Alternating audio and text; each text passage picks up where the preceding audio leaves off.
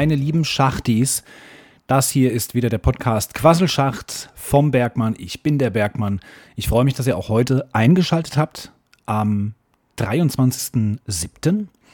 Und heute ist wieder Freitag, wir läuten das Wochenende ein. Und heute gibt es natürlich schlimme, schreckliche Nachrichten, die wir besprechen müssen. Ich möchte an dieser Stelle nochmal erwähnen, ähm, schreckliche Flutkatastrophen, Hochwasser in Deutschland. Ähm, viele, viele Menschen sind gestorben, viele werden noch vermisst. Es sind immense Schäden in den Städten, in den Häusern, Wohnungen und so weiter und so fort passiert und entstanden.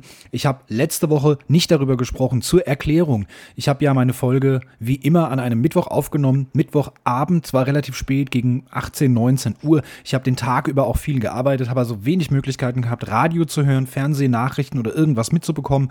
Ähm, war da ein bisschen von der Außenwelt abgeschnitten. Ich weiß nicht, ob es am Mittwochabend gegen 18, 19 Uhr überhaupt schon bekannt war, was da für schreckliche Dinge Dinge passieren. Ähm, und deswegen war die Folge zu dem Zeitpunkt schon abgedreht und ich wusste nichts davon. Ähm, wir müssen da heute natürlich drüber sprechen. Ich möchte darüber sprechen, denn es sind viele, viele Sachen, die es äh, ja dazu zu sagen gibt. Ich bin ähm, schockiert, immer noch. Es ist äh, unfassbar, äh, dass sowas in Deutschland passieren kann, das wissen wir. Das ist auch nicht das erste Mal. Ähm, aber in welch einer Brutalität das gekommen ist, das ist, äh, das ist wirklich schier unfassbar. Ich habe das letzte Wochenende bei der Freundin verbracht. Wir haben dort praktisch rund um die Uhr Nachrichtensendungen geschaut, Berichte ähm, aus diesen ganzen Krisengebieten in Nordrhein-Westfalen, in Rheinland-Pfalz. Ähm, am Sonntag in der ganzen Berichterstattung kam dann auch noch Bayern hinzu und auch Sachsen. Ähm, zu Sachsen habe ich relativ wenig Meldungen gehört, relativ wenig äh, Informationen von Medien, Fernsehberichte und so weiter, Reportagen oder, oder Berichterstattung generell. An was das liegt, weiß ich nicht. Äh, ich habe Videos auf Twitter gesehen, wie wirklich auch teilweise Meter 50 hoch, würde ich fast sagen, das Wasser in einem reißenden Fluss durch die Straßen geschossen ist, ähm, dass man da nichts sonst weiter in den Medien mitbekommen hat, kann vielleicht auch daran liegen, dass ich in den falschen Sendern geschaut habe. Unsere Nachbarländer sind betroffen, Belgien zum Beispiel ähm, hat es arg erwischt, Österreich hat es erwischt. Also es sind ganz, ganz grauenhafte Dinge. Und ich habe, als ich am Freitag meine eigene Podcast-Folge, die von letzter Woche, nochmal gehört habe, mache ich immer nochmal so zur Probe, so mit zwei Tagen Abstand, einfach nochmal reinhören, wie sich das so anhört mit, wie gesagt, ein bisschen Abstand. Und da habe ich die Schlussworte gehört. Ich möchte sie euch jetzt gerade nochmal vorstellen, weil es einfach äh, sowas von ironisch ist. Ähm, ich habe es wirklich thematisiert am Ende meiner Sendung, unwissentlich, was zu dem Zeitpunkt vielleicht schon passiert oder wenige Stunden danach in Deutschland passiert ist. Hört einfach mal rein. Ich möchte es euch mal ganz kurz vorspielen. Jetzt wünsche ich euch schon mal ein fantastisches Wochenende. Drückt uns bitte die Daumen, dass wir am morgigen Samstag in NRW, in Nordrhein-Westfalen, bombastisches Wetter haben, denn wir wollen auf den See, wir wollen paddeln und das wollen wir möglichst nicht, wenn es regnet. Es reicht nämlich jetzt mal, aber die Wettervorhersage sagt, ab Montag wird es bundesweit deutlich besser. Und was sie auch gesagt haben, das ist als, als, als aller, allerletzter Punkt, ähm, es gab ja eine Dürre in Deutschland, da gab es so Bodenmessungen, äh, dass da alles verdürrt ist, äh, also dürr ist. Und ähm, da haben sie jetzt äh, bei diesen ganzen Regenschauern, die wir die letzten Tage und Wochen hatten, haben sie jetzt mal gemessen. Also da ist nur noch an manchen Stellen bei einer Tiefe unter der Erde von 1,80 Meter, wo es noch richtig dürr ist. Aber ansonsten kann man in Deutschland jetzt nicht mehr von einer Dürre sprechen, denn es ist alles äh, nass gesapscht bis fast zwei Meter unter der Erde. Und deswegen sage ich, lieber Gott, wenn du das hörst, ganz liebe Grüße an dieser Stelle. Es reicht jetzt beim Regen. Du hast dein Soll erfüllt für Deutschland. Kannst jetzt woanders äh, die Wolken hinschicken. Ne? Ja, sorry. Also ich finde das äh, gespenstisch irgendwie, wenn man sich das anhört. An diesem Freitag sich diese Folge anhört, und so wird es euch ja sicher auch gegangen sein, wo ich am Ende diese Worte wähle und tatsächlich noch zu Gott spreche, dass es jetzt mal reicht und dass er bitte mal aufhören soll damit. Und äh, dann höre ich die Nachrichten freitags und denke, was zur Hölle passiert hier gerade? Ähm, also es ist, äh, es ist unfassbar schrecklich. Ich habe jetzt heute Morgen nochmal ähm, versucht, die Neuigkeiten zu hören im Radio. Da wurde was von über 180 Toten gesagt. Ich weiß aber jetzt nicht, ob das nur in einem Krisengebiet ist. Wir haben ja mittlerweile mehrere Spots in Deutschland, in denen das alles passiert ist. Ähm, ich hoffe natürlich innigst, inständigst, dass es nicht noch mehr sind, sondern das ist ja schon eine, eine Zahl, die schon viel zu hoch ist. Äh, Rettungskräfte äh, vom THW äh, haben gesagt, Sprecher eines vom, vom THW haben gesagt, dass ähm, immer noch viele, viele Menschen vermisst werden und dass die Hoffnungen, hier noch lebend Menschen zu finden, praktisch gegen Null gegangen sind. Jetzt nach circa einer Woche ähm, dieser heftigen Fluten, äh, wenn da immer Menschen immer noch vermisst werden, dann gibt es Vermög also möglicherweise höchstwahrscheinlich keine Chance mehr, diese noch lebend zu retten, sondern eben dann nur noch tot äh, bergen zu können. Und das ist einfach gruselig. Es sind Straßenzüge weggebrochen. Ich habe Bilder gesehen, die mit einer Drohne aufgenommen wurden.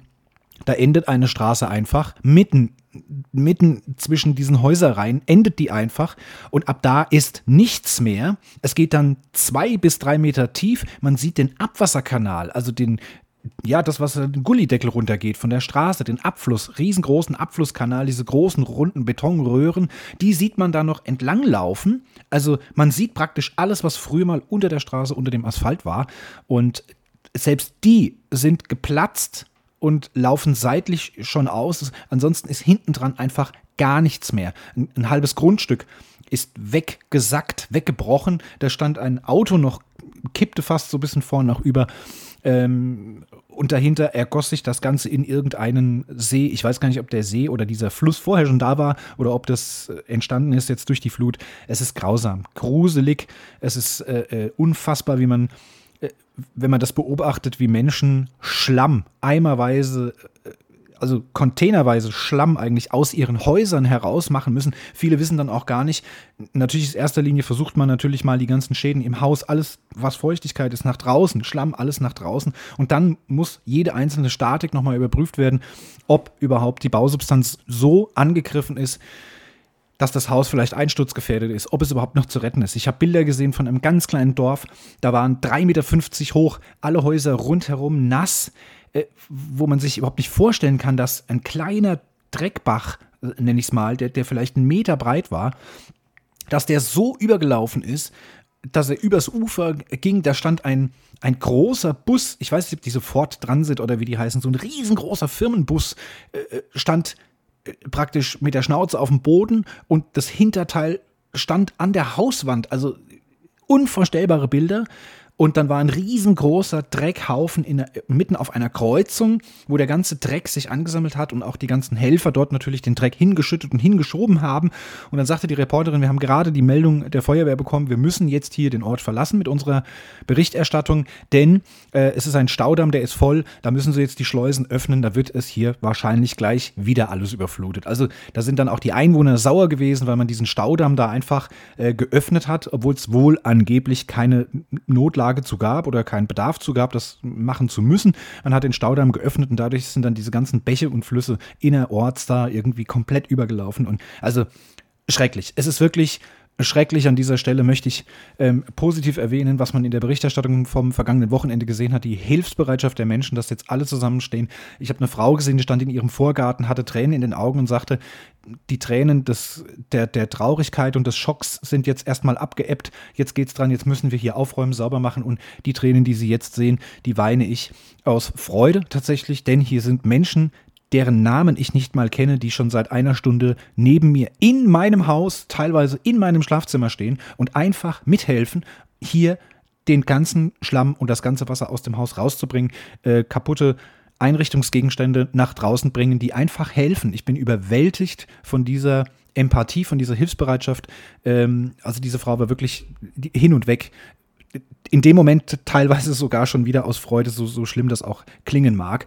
Und äh, meine Gedanken, mein Mitgefühl ist natürlich bei den Opfern, bei den Hinterbliebenen, muss man ja auch sagen, es sind viele Menschen gestorben. Es sind auch Menschen aus einem Altenheim, die nicht mehr gerettet werden konnten die ähm, körperlich so eingeschränkt waren, dass sie sich selbst auch nicht retten konnten, für die jede Hilfe zu spät kam.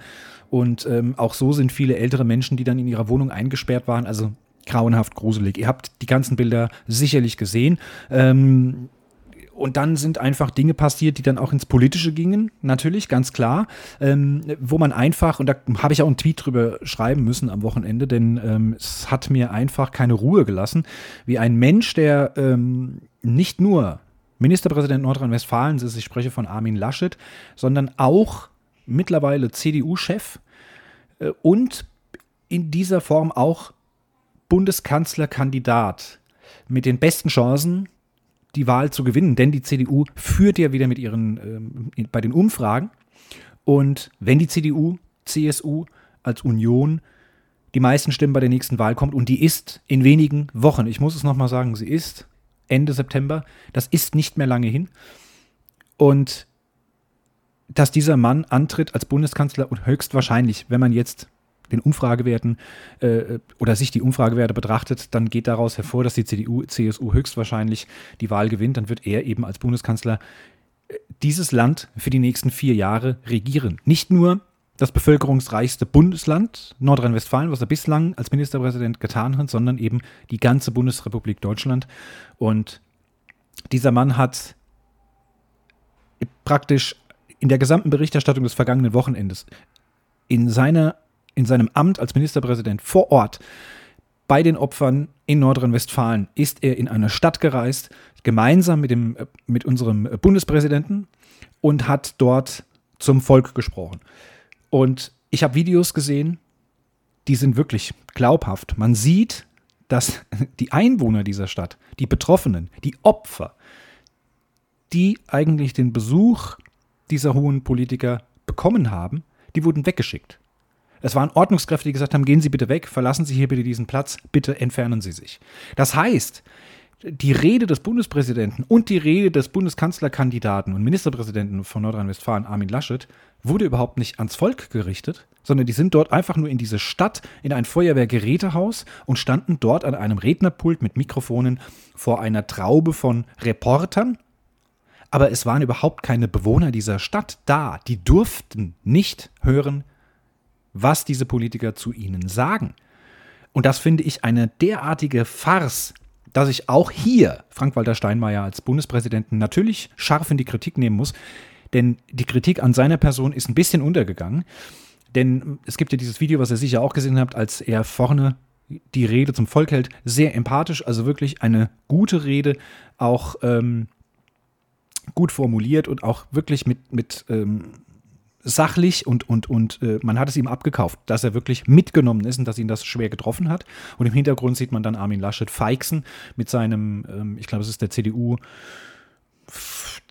stellvertretende Vorsitzende der CDU in, in, NRW, der mit dabei stand, der auch gelacht hat. Nebendran ist noch eine Frau, äh, ähm, auch eine CDU-Politikerin, die gelacht hat und die, die Faxen gemacht haben. Und man sieht ja dieses Foto von Armin Laschet, wie er da die, die Zunge zwischen den Zähnen so stecken hat so und feixend und lachend einfach Blödsinn macht. Natürlich, denn die Bewohner dieser Stadt, die wurden ja vorher weggeschickt. Die haben das ja nicht mitbekommen. Das heißt, er war sich in dem Moment nicht bewusst, dass das, da sieht man halt auch mal die Blödheit dieses Mannes, dass das von Kameras aufgezeichnet und überall auf der Welt gesendet wird. Und wenn ein Bundespräsident vorne an einem Mikrofon steht und von Trauer und äh, von, von den schweren Verlusten spricht und da steht ein Kanzlerkandidat hinten im Hintergrund und macht sich über irgendwas lustig, hat offenbar Spaß gehabt, ja, dann brennt sich dieses Bild in meinen Kopf zumindest ein.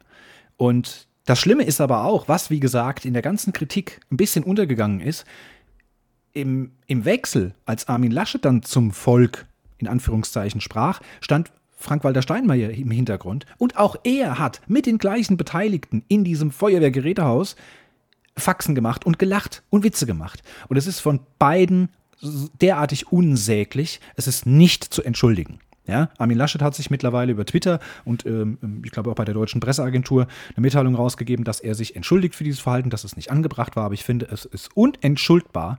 Das kann einfach nicht sein. Und wie gesagt, die Spitze des Eisberges der Unverschämtheit war dann eben noch, dass im Vorfeld die Bewohner dieser Stadt, die Opfer, weggeschickt wurden, weil sie diese äh, Presse Presse, ja, man muss eigentlich sagen, es war eine Pressekonferenz, mehr war es nicht, äh, weil die das nicht mitbekommen sollten. Und das finde ich einfach schäbig.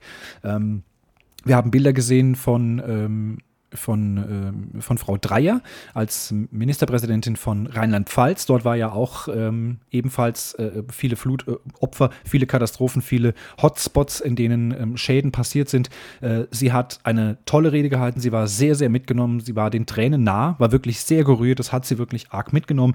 Sie hat, äh, sie war zu sehen am Samstag mit Olaf Scholz in Form ähm, des Bundesfinanzministers. Er ist ja auch Bundeskanzlerkandidat der SPD. Und ähm, da muss ich ganz ehrlich sagen, dass beide sich wirklich so benommen haben, wie man sich als Politiker in so einer Situation verhält. Olaf Scholz, muss ich sagen, hat keine Miene verzogen. Er hat ein sehr trauriges, sehr ernsthaftes Gesicht gehabt und hat wirklich sich davon auch nicht von nichts und niemandem abbringen lassen. Ihm habe ich es am allermeisten abgekauft, dass er zutiefst betroffen ist und ähm, ein immenses Mitleid hier ähm, mit den Menschen, mit den Betroffenen hat. Und das äh, muss ich ganz ehrlich sagen, muss ich ihn absolut hervorheben. Kein anderer Politiker, den ich am Wochenende im Fernsehen gesehen habe, hat sich so respektvoll und empathisch und mitfühlend und korrekt und vorbildlich verhalten wie Olaf Scholz, ähm, der natürlich in seiner Funktion als Bundesfinanzminister überall ähm, Gelder versprochen hat und natürlich auch gesagt hat, dass äh, die Länder und der Bund da natürlich zusammenarbeiten und hier sehr, sehr viele Millionen, sogar Milliarden zur Verfügung stellen, weil sie natürlich allen Menschen helfen wollen. Da geht es nicht um teilweise weggebrochene Autobahnteilstrecken, Brücken oder sonstige öffentliche ähm, Dinge wieder aufzubauen, sondern eben auch den Menschen zu helfen und das nicht einfach nur irgendwelchen Versicherungen zu überlassen. Ich habe Berichte gesehen von Versicherungsvertretern, die vor Ort waren, sich schon ein erstes Bild gemacht haben, sehr früh, muss ich sagen. Aber die Vertreterin dieser einen Versicherungsgesellschaft sagte auch, wir sind jetzt natürlich heillos überfordert. Wir müssen jetzt um Geduld bitten bei all diesen Opfern. Ähm, es geht nicht darum, dass man kein Geld hat, diese Schäden zu zahlen, so hatte ich es zuerst fast schon verstanden, sondern es geht darum, dass jetzt natürlich jeder einzelne Fall äh, bearbeitet werden muss. Und so viel Manpower haben die jetzt gar nicht, so viel Personal haben sie gar nicht, um das jetzt alles innerhalb kürzester Zeit abzuarbeiten. Es wird also eine kleine Durststrecke nochmal werden für die Opfer, die jetzt hier ähm, von den Versicherungen natürlich den Schaden ersetzt äh, bekommen müssen, natürlich. Und es gab aber auch schon Experten, die gesagt haben, wenn wir nicht bald etwas tun und äh, eine Notbremse ziehen, dann wird, werden solche Naturkatastrophen auch in Deutschland immer mehr an der Tagesordnung sein und dann wird es auch irgendwann mal nicht mehr von Versicherungen zu stemmen sein. Ich habe jetzt am Dienstag gehört, dass man jetzt überlegt, in gewissen Bundesländern, aber auch im, in der Bundesregierung, dass man eine gewisse ähm, Versicherungspflicht einführen will. Da gab es jetzt natürlich auch schon wieder Kritik, weil man sagt, okay, wenn man jetzt, wenn jetzt jeder Bürger dazu verpflichtet wird, eine teure ähm, Versicherung abzuschließen, die solche Naturkatastrophen, solche Schäden abdeckt, dann werden diese Menschen wenn sie nicht genügend Geld haben, werden sie auf ihre eigene ähm, Altersvorsorge verzichten. Denn wir wissen ja, dass die Rentenkassen natürlich auch nicht ausreichen, um uns alle mal im hohen Alter durchzufüttern bis ans Lebensende. Äh, und dann werden dann ist es einfach jetzt schon, das wissen wir auch schon seit vielen, vielen Jahren, müssen wir alle selbst nochmal für unsere Altersvorsorge, äh, müssen wir jetzt selbst nochmal was weglegen, sparen und Verträge abschließen, Versicherungen abschließen und so weiter. Und dass Menschen sich dann hier ähm, ja, zurückhalten werden, dass sie dort einsparen, um dann solche Pflichtversicherungen anzuschaffen. Das wird also alles noch ein ganz, ganz großes und massives Thema. Was ich am schrecklichsten fand, ähm, aber das, gut, ist man selbst schuld, wenn man in so, äh, solchen Zeiten ähm, Facebook öffnet. Ähm, ganz, ganz viele Menschen, äh, die dann zum Beispiel geschrieben haben, tja, liebe Grünen, ne? Was ist denn, wenn wir jetzt äh, nur noch Elektroautos haben und keine dieselbetriebenen oder, oder Benzinmotorbetriebenen äh, Fahrzeuge mehr haben? Wer hilft denn dann den Opfern bei solchen Flutkatastrophen? Einfach diese Ironie, dieses, dass, dass Menschen, die so etwas schreiben, selbst nicht verstehen, dass die einzige Partei in Deutschland momentan, und zwar aber auch schon seit Jahren, versucht, etwas an dieser Klimasituation in Deutschland zu ändern. Wir machen wohl nur 2% des gesamten Drecks und des ganzen Klimaschadens weltweit aus. Aber wir müssen als eine große Wirtschaftsnation natürlich auch vorbildlich vorangehen und es muss eine Klimaneutralität angestrebt werden und zwar nicht immer wieder auf die nächsten Bundestagswahlen hinschieben und sagen, soll dann jemand anderes machen, sondern es muss jetzt etwas passieren. Jetzt, noch vor der Wahl. Jetzt im Juli, August. Nicht erst, wenn die nächste Wahl ist und dann schauen wir mal, wer dann überhaupt regiert und wie wir uns dann mit unseren ähm, Koalitionspartnern dann irgendwie einigen können. Nein, es muss sofort etwas passieren. Und die Grünen setzen sich dafür ein. Und ich glaube, es gibt niemand anderen, der sich so massiv für den Klimaschutz einsetzt, wie die Grünen. Das besagt ja der Name schon. Und äh, das ist schon immer das Bestreben gewesen. Aber die werden ja jetzt erstmal durch den Dreck gezogen, weil sie irgendwelche Auszüge aus irgendwelchen Büchern als Plagiatsvorwürfe. Da, da, werden da jetzt hingestellt, sodass eine Annalena Baerbock durch den Dreck gezogen wird. Das ist jetzt der moderne Wahlkampf. Es wird nicht mehr auf die eigenen Stärken gesetzt, sondern auf die Schwächen der, der Konkurrenten. Und das hat ja dazu geführt, dass die Umfragewerte dann wieder in Richtung CDU, CSU gegangen sind und die Grünen wieder deutlich verloren haben. Aber einfach nicht zu verstehen, dass die Grünen jetzt die einzigen sind, und das sage ich jetzt einfach mal so relativ parteiisch, die einzigen sind, die wirklich was an dieser Situation verändern könnten. Und es ist ja auch so, das hat ein Geologe gesagt, äh, man muss sich das vorstellen wie ein Tanker. Ein Tanker, der praktisch die, ja, das Klima zerstört, der hier mit einer Höchstgeschwindigkeit mittlerweile ähm, in Fahrt gekommen ist. Und er empfiehlt allen, nicht nur Deutschen, sondern weltweit allen Regierungschefs, dass sie jetzt sofort die Notbremse ziehen, dieses riesengroßen Tankers. Und dann werden wir noch Jahre und Jahrzehnte brauchen, bis wir diesen Tanker des Schadens zum Stehen gebracht haben. Das heißt, Jetzt eine Entscheidung zu treffen, wird erst in Jahrzehnten zu einem Erfolg führen. Heißt, mit jedem Monat, mit jedem Jahr, wo ich das Thema Klima weiter wegschiebe, verzögert sich das Ganze und macht die Gesamtsituation für die nächsten Jahre und Jahrzehnte eben noch viel schlimmer, als es momentan jetzt schon ist. Der Klimawandel ist bei uns angekommen, auch wenn ein Trump äh, immer wieder gebetsmühlenartig gesagt hat, das ist alles nur Fake. Jetzt haben wir es auch in Deutschland erlebt, was der Klimawandel bedeutet. Und wir müssen jetzt eine andere Politik einschlagen. Und wie gesagt, anstatt, auch wenn ich es schäbig gefunden hätte, aber anstatt so eine Katastrophe vielleicht auch noch als Wahlkampf zu nutzen, hat Armin Laschet eigentlich alles andere getan. Er hat bewiesen, dass er absolut 0,0 überhaupt nicht geeignet ist als Bundeskanzler. Und er ist auch absolut nicht dazu geeignet, weiterhin Ministerpräsident zu sein. Und deswegen verstehe ich die Kritik überall auf Twitter oder sonst irgendwo, die besagt, er solle von all seinen Ämtern zurücktreten, er soll gefälligst verschwinden. Ähm, denn das ist einfach unzumutbar. Und er hat ja dann auch in, in, in Reportagen, nein, in, in, in Interviews mit Fernsehsendern, äh, wurde er ja dann auch konkret auf diesen, auf diese, auf diesen Klimawandel und diese, ja, diese ganze Umweltbelastung, die wir ja selbst fabrizieren und nichts dagegen unternehmen, wurde er angesprochen und dann sagt er dann auch noch so Sätze wie, äh, weil jetzt mal ein Tag so eine Situation ist, ändert man seine Politik nicht. Das muss man sich auf der Zunge zergehen lassen, so ein Satz. Ja? Auf Deutsch gesagt, ja, nur weil jetzt heute mal das alles ganz schlimm ist, müssen wir jetzt nicht gleich alles ändern. Doch er hat es einfach nicht verstanden, was hier passiert. Und er hat immer und immer wieder gesagt, ja, Klimawandel, natürlich müssen wir darüber reden. Ja, da müssen wir irgendwann drüber reden. Da müssen wir auch ein bisschen Tempo draufkriegen. Das muss alles ein bisschen schneller gehen als geplant. Aber heute müssen wir uns erstmal um den Schaden kümmern und um die Menschen. Und auch das ist nicht mit meinem Gewissen vereinbar, zu sagen, da müssen wir irgendwann mal drüber sprechen, aber jetzt müssen wir erstmal Schlamm aus den Kellern holen. Ja, natürlich müssen wir das. Aber nicht im gleichen Atemzug den Klimaschutz wieder nach hinten schieben, wieder auf die lange Bank schieben.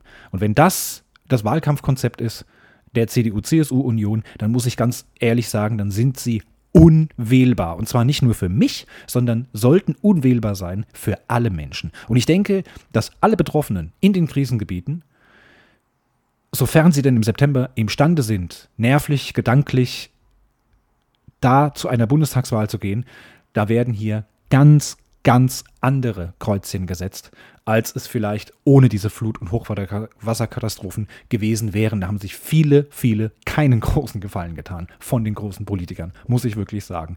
Und ähm, auch die Bundeskanzlerin, die kam von einem USA-Besuch zurück und ist ähm, sofort nach Rheinland-Pfalz gereist. Ich denke, weil Armin Laschet und äh, als CDU-Chef und äh, äh, ja auch als angehender Bundeskanzlerkandidat äh, mit dem Bundespräsidenten zusammen in Nordrhein-Westfalen waren, dass die Kanzlerin dann nach Rheinland-Pfalz gefahren ist, um das ein bisschen nochmal auszugleichen, möchte ich sagen. Und auch hier muss ich sagen, hat unsere Kanzlerin gezeigt, warum sie 16 Jahre lang Bundeskanzlerin war. Ich bin kein Fan von ihr.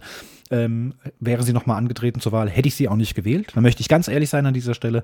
Aber in solchen Situationen Situationen ist sie eine Staatsmännin. Das klingt blöd, weil das Wort Männin da drin ist, aber das war staatsmännisch, wirklich eine herausragende Rede, die sie gehalten hat und ihr gesamtes Verhalten hat sie wieder enorm äh, perfekt an den Tag gelegt. Muss ich wirklich mein ganz großes Lob aussprechen.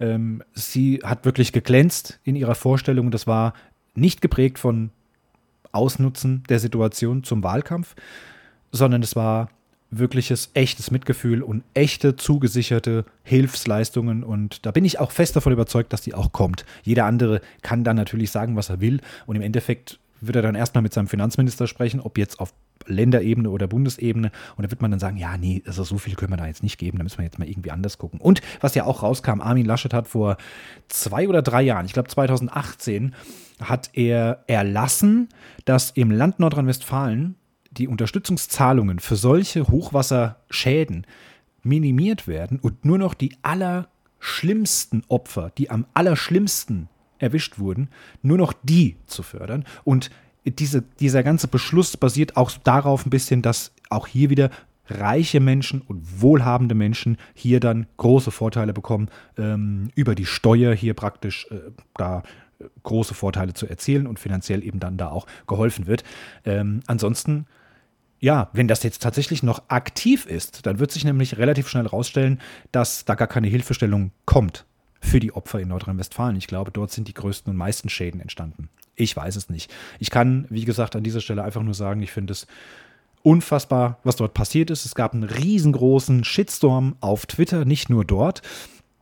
Und ähm, trotzdem gibt es immer wieder unglaublich viele dumme Menschen, die dann, wie gesagt, auf Facebook zum Beispiel auch Bilder von Panzern machen, denn die Bundeswehr war natürlich auch da äh, mit Panzern, um dort die Schäden zu beheben, um zu helfen, um Räumungsarbeiten, Räumarbeiten äh, vollziehen zu können.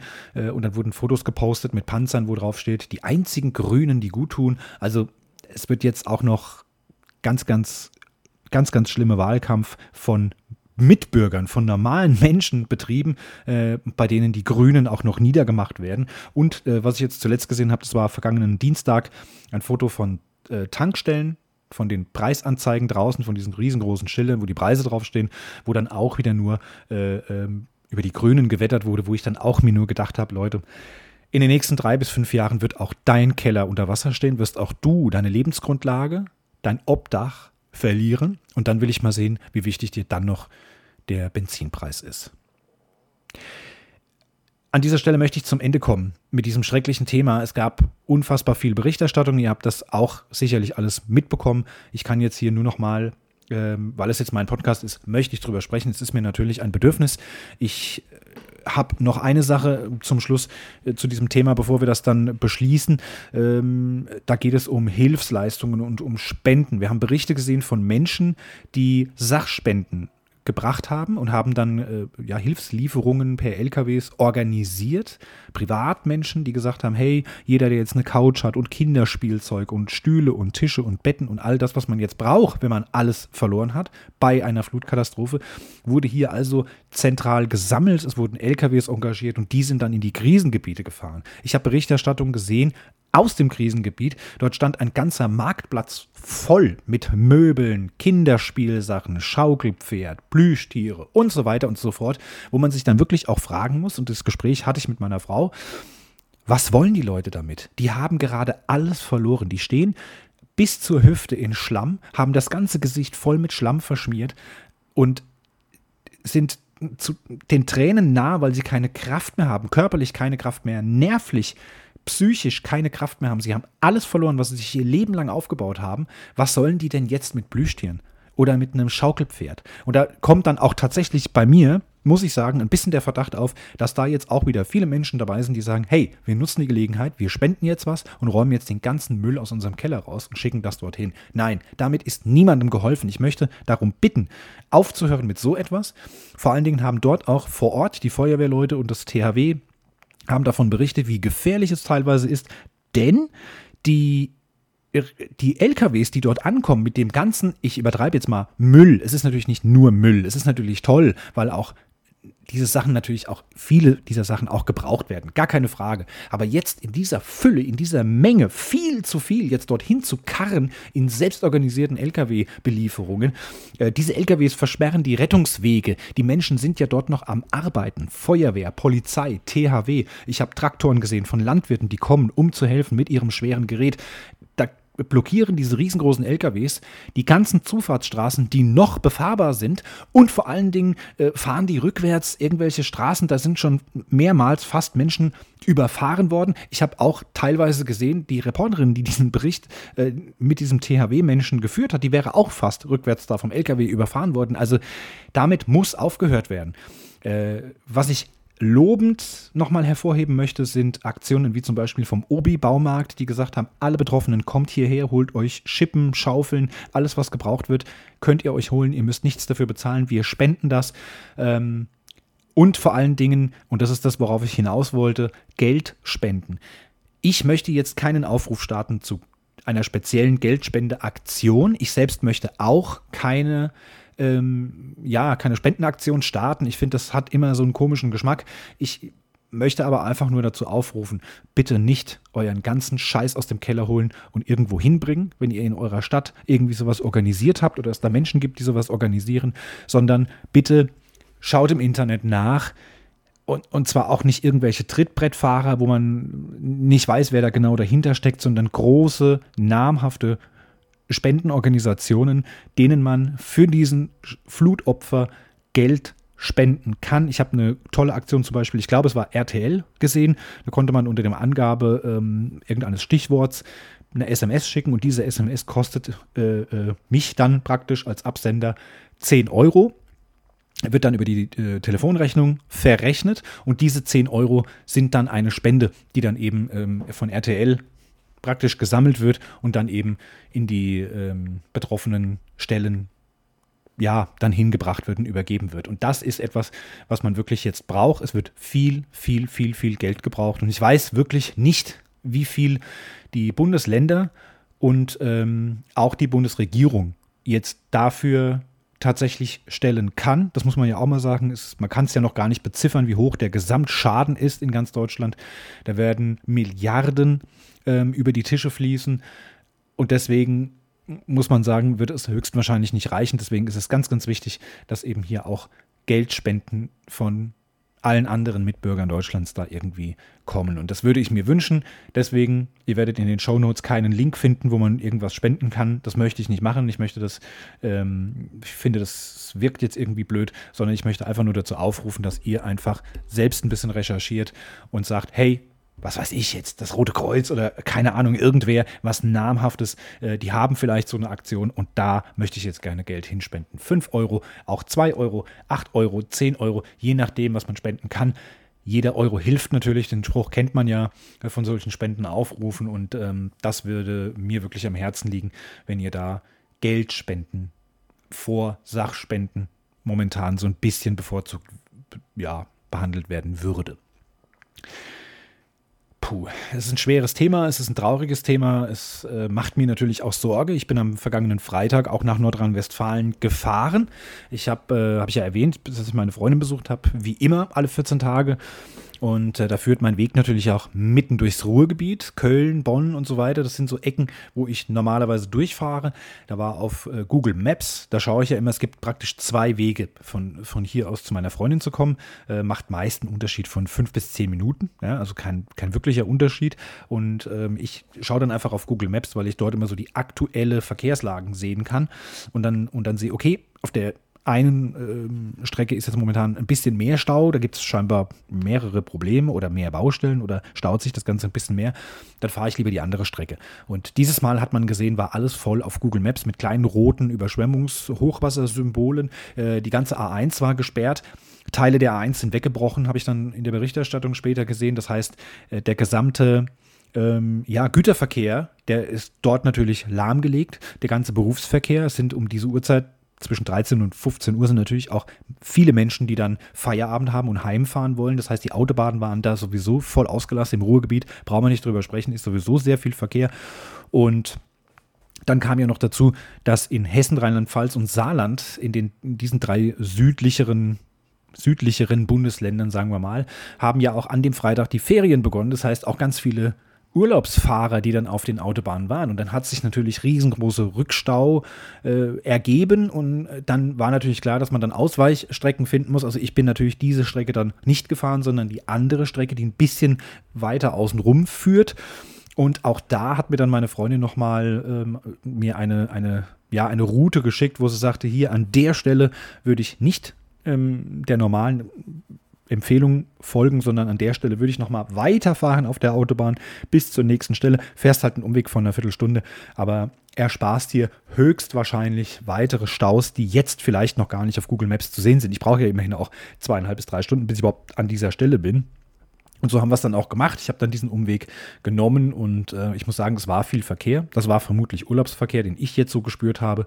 Und ansonsten habe ich, glaube ich, netto eine halbe Stunde länger gebraucht. Also ich war wirklich viereinhalb Stunden unterwegs, bin aber auch dreimal stehen geblieben und ähm, dann bin ich halt mal viereinhalb Stunden gefahren. Ich habe mich darüber nicht beschwert, ich habe auch nicht gemeckert, das war jetzt auch nicht schlimm. Aber ähm, wenn man weiß, warum diese ganzen Staus sind und was da gerade für, ja, für, für, für schreckliche Dinge in Deutschland passieren, dann ähm, sitzt man da nicht und meckert über den Stau oder über längere Fahrzeiten und Umwege. Ne? Muss man mal ganz ehrlich sein. Also so unmenschlich bin ich dann auch nicht. Und auf der Rückfahrt am Sonntag, da waren dann weniger LKWs. Da bin ich dieselbe Route gefahren. Da ging es dann auch deutlich besser. Ja, und wir haben an dem Wochenende, um jetzt irgendwie die Brücke zu schlagen, in etwas erfreulichere Nachrichten, äh, was mein Privates angeht. Ich habe an diesem vergangenen Wochenende zum allerersten Mal mein eigenes Subboard benutzt. Wir sind zu, ich denke, das kann ich an der Stelle mal verraten, zum Berkelsee in Frieden gefahren. Ähm, dort haben wir vorher gesehen, da ist es erlaubt, kann man im Internet ja so ein bisschen googeln, da darf man, da gibt es auch eine tolle Anlegestelle.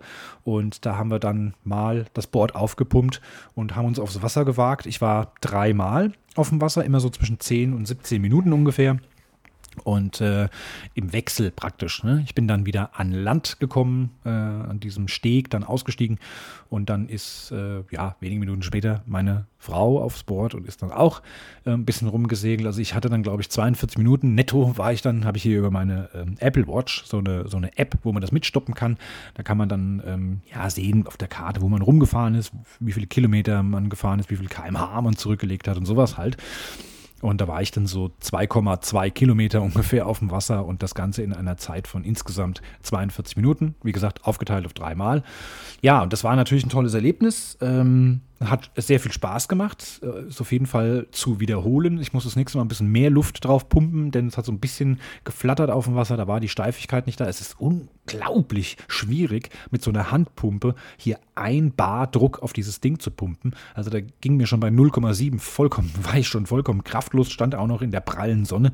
Das macht echt keinen Spaß. Dir gehen dann die, sämtliche Kräfte aus und bis du das Ding wirklich äh, mit einem Bar oder mit 15 PSI ungefähr vollgepumpt hast, bist du vollkommen platt und kannst nicht noch aufs Wasser und da paddeln. Das macht dann auch keinen Spaß mehr. Also da muss irgendwie eine Lösung her.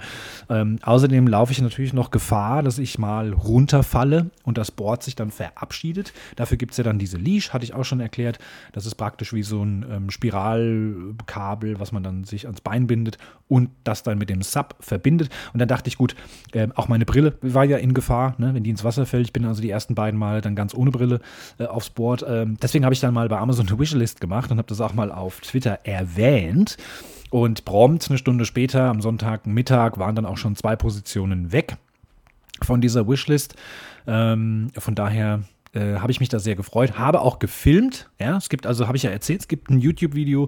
Ich habe jetzt also die ersten Gehversuche auf dem Subboard in diesem Schnupperkurs, den wir hatten vor ein paar Wochen äh, vor zwei, drei Wochen, drei Wochen ist es jetzt her. Ähm, die habe ich ja mitgefilmt. Ich habe jetzt den, ähm, ja, den Bestellprozess nicht, aber als mein Board ankam und habe dann auch ein Unboxing gemacht, also zeigt es dann auch, wie ich es auspacke und in meiner Küche zum ersten Mal aufpumpe. Und jetzt natürlich am Wochenende habe ich auch wieder gefilmt, wie wir dann mit diesem Board ein bisschen uns beschäftigt haben, übers Wasser geschippert sind. Und jetzt habe ich auch noch ein kleines Unboxing gemacht über diese, ähm, über diese Leash, die dann ankam, wie ich die dann auspacke. Es wird also ein Video geben in den nächsten Tagen. Ähm, ich denke, spätestens am Wochenende kann ich mich dran setzen, kann das fertig schneiden, die letzten Videoaufnahmen noch machen, ein bisschen in die Kamera sprechen und dann werdet ihr es aber auf jeden Fall auf meinem Twitter-Account erfahren, wenn das Video fertig ist und online gestellt ist. Ich hoffe, so ist mein Wunsch, dass ich bis Sonntag äh, online habe, aber möchte ich noch nichts versprechen. Das ähm, zeigt sich dann alles noch. Ja, das sind diese Neuigkeiten. Ich habe damit natürlich auch meine Frau ein bisschen unter Druck gesetzt, die ja jetzt auch ein Subboard haben will. Aber es ist nicht so einfach. Man ne, muss da ja schon auch auswählen. Es ist eine Investition. Da muss man dann eben auch schon sich überlegen, was nimmt man da? Ne? Äh, was hat gute Qualität, schlechtere Qualität, äh, ein längeres, breiteres oder lieber ein schmaleres, dünneres. Das muss man einfach wissen, ähm, weil sowas investiert man und da will man natürlich auch ein paar Jahre Spaß dran haben. Da kauft man jetzt nicht für 300 Euro Schrott, sondern da muss man halt vielleicht dann nochmal ein 100er drauf packen damit man was Anständiges hat. Das muss man sich einfach überlegen. Äh, letzten Endes soll es natürlich auch nicht hässlich sein. Ja, das ist auch ein wichtiger Faktor, denn man sieht das ja die ganze Zeit, wenn man da drauf steht. Es soll schon dann auch optisch ein bisschen ansprechend sein, aber auch die ganzen Qualitätsmerkmale erfüllen. Und äh, deswegen, das ist alles nicht so einfach, sich da zu entscheiden. Kann ich sehr gut verstehen. Ja, da wollen wir jetzt einfach mal schauen. Und ich habe jetzt schon wieder den nächsten See auserkoren bei mir hier im Rhein-Main-Gebiet. Den will ich dann ähm, jetzt am Wochenende, vielleicht am heutigen Freitag, vielleicht am morgigen Samstag, das schauen wir mal, ähm, will ich das mal angehen. Mein Sohn ist da, meine Tochter nicht, denn äh, ihre Patentante kommt und ihr Patenonkel hat Geburtstag. Also da ist High Life, da ist ganz viel los. Die wird das ganze Wochenende beschäftigt sein. Der wird wahrscheinlich gar nicht zu mir kommen. Mein Sohn hatte da jetzt nicht so Lust drauf, auf so viel Action und Party und Krams. Deswegen hat er gesagt, er kommt dann zu mir, äh, weil es ja auch mein Regelwochenende ist. Sind jetzt Ferien, die haben ja jetzt schon Ferien, ähm, die sind sie jetzt die ersten drei Wochen, äh, die ersten beiden Wochen erstmal bei ihrer Mutter. Eigentlich, aber diese Wochenendregelung, die haben wir eigentlich auch so immer beibehalten. Außer die Kinder sind bei mir, da sind die dann an den Wochenenden jetzt nicht zur Mutter, weil da sind sie ja halt eben die meiste Zeit sonst immer außerhalb der Ferien.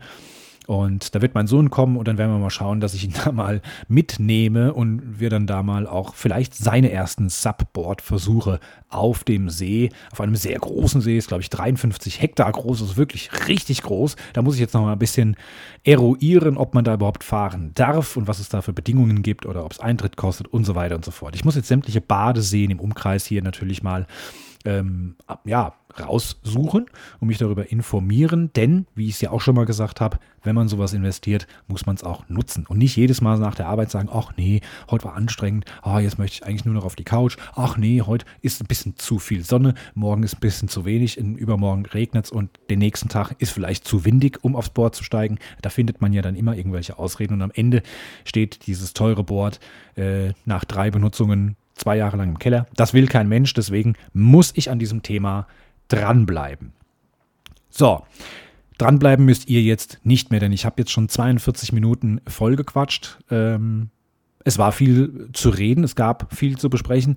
Es ist ein schreckliches, schlimmes Thema. Ich möchte an dieser Stelle nochmal ähm, aufrufen, wenn ihr betroffen seid, wenn ihr Erfahrungen gemacht habt, egal in welcher Form, wenn ihr als Helfer vielleicht dort wart, wenn ihr Verwandte, Bekannte, Freunde, sonst wen kennt, die betroffen sind, schickt mir eine Sprachnachricht. Das könnt ihr über den Hoster Encore, das könnt ihr auf meinem Instagram-Profil, der Bergmann, könnt ihr das machen. Ihr könnt mir auf Twitter, glaube ich, auch Sprachnachrichten schicken. Weiß ich nicht ganz genau. Ähm, Nutzt das oder nehmt irgendwas mit dem Handy auf und schickt es mir per E-Mail an podcast.derbergmann.net. Würde mich freuen. Ich würde gerne ähm, auch darüber berichten und solche, äh, wenn ihr da solche Erfahrungen gemacht habt, wie das alles so war vor Ort, äh, dann könnt ihr das gerne machen. Dann können wir das in der nächsten Woche behandeln. Und das soll dann jetzt auch das Stichwort sein. Am kommenden Freitag äh, gibt es dann die nächste Folge Quasselschacht. Bis dahin muss ich jetzt äh, an dieser Stelle auch mal wieder sagen, ist halt jetzt nun einfach mal Schicht im Schacht.